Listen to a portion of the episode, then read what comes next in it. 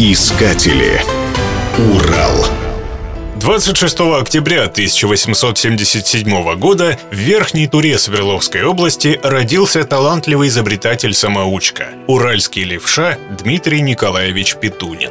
На его счету десятки предложений и новых изобретений. Большую часть своей жизни Дмитрий Петунин проработал на Верхнетуринском заводе, пройдя путь от слесаря до старшего конструктора. Он не имел специального образования и закончил лишь несколько классов начальной школы, что не помешало ему создать ряд интересных изобретений. А начинались они обычно с простой хозяйственной надобности. Так, например, была создана самодвижущаяся телега, в годы Отечественной войны в тылу была острая нехватка лошадей. Тогда Петунин построил небольшой мобильный агрегат для перевозки дров. Агрегат почти весь был сделан из дерева. Мотор был одноцилиндровым с частями из дерева. Блок цилиндра был собран из батарей парового отопления. Коробка скоростей трехступенчатая. Две скорости вперед, одна назад.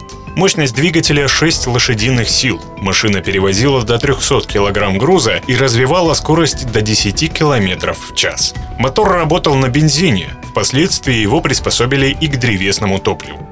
Благодаря Петунину верхнетуринцы впервые увидели и моторную лодку, которая плавала по верхнетуринскому пруду. Тогда же он создал и самодельное мини-ружье для своей дочери Маргариты. В годы войны процветал криминал, были хулиганы и в Верхней Туре – выхватывали хлеб у идущих из магазина. Ружье должно было от них защитить. Это короткое, напоминающее пистолет, но действующее ружье с двумя стволами можно было увидеть в местном музее. Сегодня этот экспонат в соответствии с требованиями безопасности хранят в сейфе завода управления.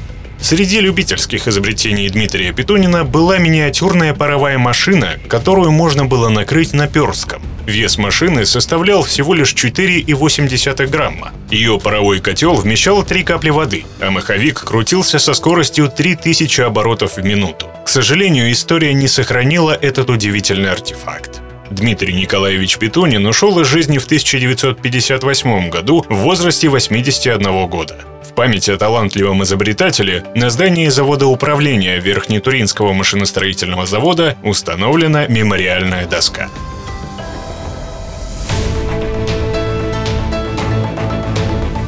Искатели. Урал.